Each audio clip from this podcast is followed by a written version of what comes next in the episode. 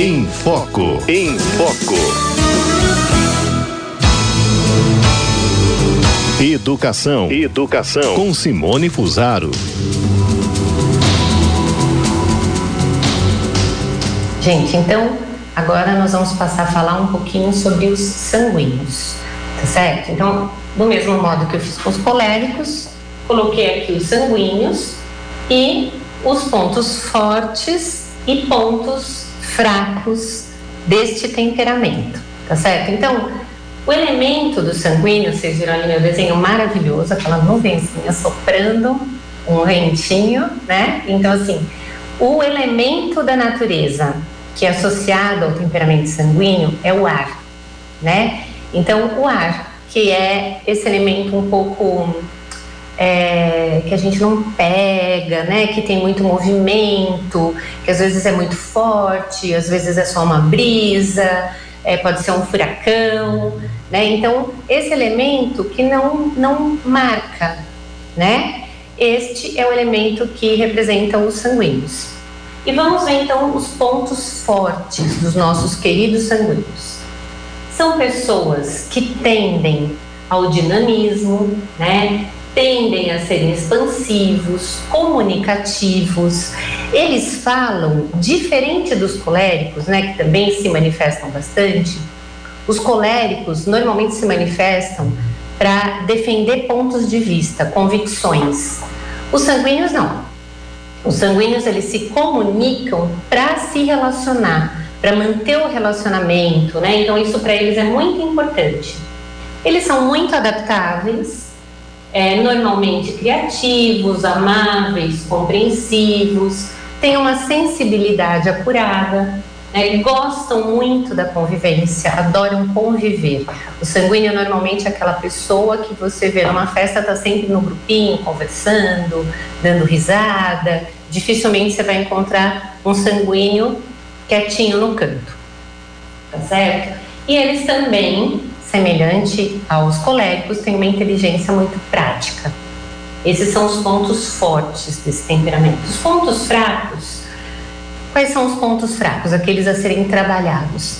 Eles tendem a ser pessoas muito agitadas, sem foco, é, exagerados, egocêntricos, medrosos, pouco profundos e tendem a uma desorganização.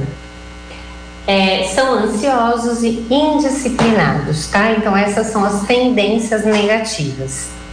É, gente, o sanguíneo ele pode ser muito facilmente confundido com o TDAH, né? Então, quantos diagnósticos podem estar sendo feitos aí? Olha, né? Ele não para quieto, mas ele é muito agitado, mas ele vai para cá, ele vai para lá, tá fazendo uma coisa, tá mexendo em outra, etc e tal. E a gente pensa que trata-se de um transtorno de atenção e hiperatividade e de repente pode ser um temperamento sanguíneo, né? Uma pessoa que tem essa agitação, né? Que tem essa dificuldade de foco. O, o sanguíneo tem uma dificuldade maior de colocar foco nas coisas. Então, Outra, outra característica assim importante a ser trabalhada são um pouco profundos, né? Então aquela coisa mesmo do ar, né? Tô por aqui, tô por ali e tal, mas não marco profundamente nada. Então essas são as características do, das pessoas com temperamento predominantemente sanguíneo, né? Lembrando sempre que nunca teremos todas as características descritas, né? A gente precisa encontrar as dominantes. Bom, então vamos lá. Quais são os desafios educativos para os adolescentes nesta época, né? Então, olha, gente, na verdade, os desafios educativos eles vão desde sempre. Na adolescência, a gente vai precisar tratar com um pouquinho mais de cuidado algumas questões. Né? Então, normalmente, os sanguíneos, mesmo na adolescência, eles não vão ser pessoas tão difíceis do ponto de vista do relacionamento, né? Como um colérico que pode estar ainda mais ter manifestações ainda mais iradas, né? Ou mais é, é, é, de braveza, etc. E tal, não. O sanguíneo ele vai ter as manifestações de exagero, tá? Então o sanguíneo é um pouco cênico. né? Se dói é muito, se é triste é muito, se é alegre é muito, tudo é muito, né? Toda manifestação deles é exagerada. Então, quando a gente observa, às vezes, algumas manifestações, às vezes de muita alegria, às vezes de muita tristeza, a gente pode pensar: nossa, meu filho acho que ficou bipolar, né? Ou não, ele pode simplesmente ter um temperamento sanguíneo e está passando por essa fase da adolescência, onde a intensidade ganha corpo e ele então manifesta isso com mais facilidade, própria do temperamento dele. Outra coisa, gente, os sanguíneos, eles são muito dados a buscar o prazer sensível, né? Como eles são pessoas assim de, que prezam muito o relacionamento, tá bem com todo mundo, eles buscam muito conforto, eles buscam um prazer sensível. Então, normalmente são pessoas que se perdem mais com as coisas do mundo aí, né? Então, ah, uma coisa que é muito gostosa, come, come, come, tem dificuldade de dizer chega, né? Eles acabam é, tendo maior tendência para gula, tendo maior tendência para luxúria, né? Para aquelas coisas que, que afetam mais a nossa sensibilidade, então uma coisa que é muito bonita, uma coisa que é muito gostosa, uma coisa que dá muito prazer, um conforto muito grande, eles tendem a isso. Então, o que, que nós precisamos fazer para acompanhar o crescimento de um sanguíneo para ajudá-lo nessa fase da adolescência? Ajudar a colocar foco, ajudar a que eles desenvolvam a capacidade de fazerem pequenos sacrifícios. Né? Então, olha, vamos propor, né? Olha, é, eu sei que você queria comer mais deste, sei lá, chocolate, mas vamos treinar essa vontade, né? Vamos aprender a fazer um pouco de sacrifício, aprender o prazer que existe em não estar cedendo o tempo todo para o prazer sensível, né? Que aí é diferente na verdade, nem se trata mais de um prazer, é uma alegria de uma conquista, né? a conquista do autodomínio. Então, é importante que a gente vá ajudando os nossos sanguíneos a alcançarem essa capacidade de não dizer sim para todos os prazeres sensíveis que chamam a atenção deles, né?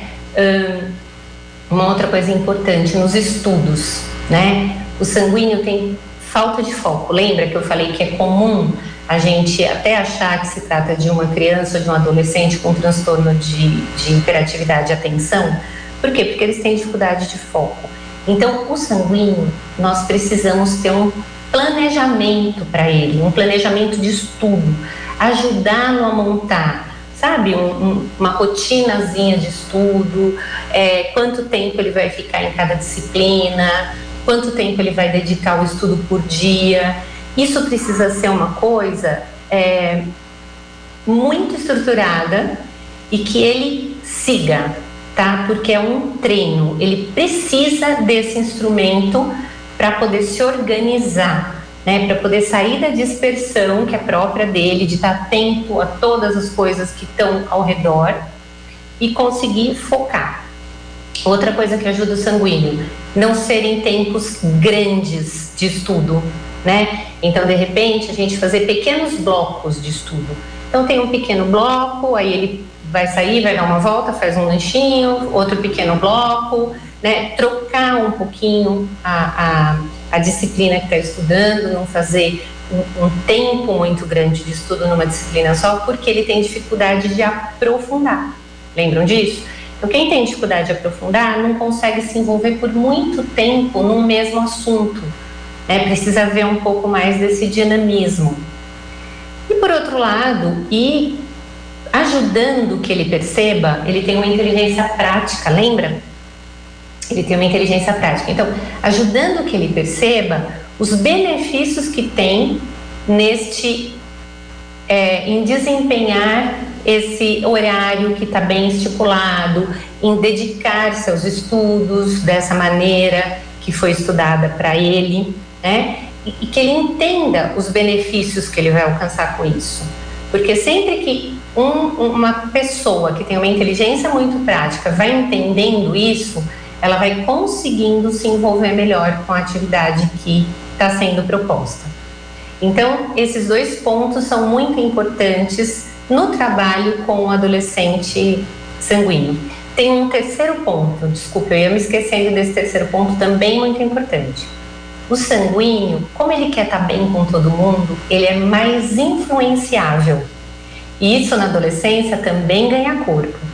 Então nós precisamos acompanhar de perto nosso filho sanguíneo e oferecer companhias bacanas, que sejam bons exemplos, né? Ficar atento às companhias que eles estão procurando, porque ele precisa de bons exemplos, porque ele tende a seguir o fluxo da maioria para se sentir valorizado, para se sentir parte do grupo, né? Então, todo adolescente tem um pouco esse movimento, mas o adolescente sanguíneo tem mais. Então, a gente precisa cuidar um pouquinho mais desse aspecto, né? De estar tá muito por dentro, trazer os amigos para casa, para conhecer os amigos, né? Ajudá-lo a, a perceber que é, em determinadas situações não é tão importante fazer parte. Então, são esses os maiores cuidados que a gente deve ter com os nossos adolescentes sanguíneos. Tá certo. Olha aí, foi a doutora Simone Fusaro conversando com a gente, falando temperamento, né? Dos nossos filhos. E tem mais temperamentos para ela falar, tá? Durante os nossos próximos programas.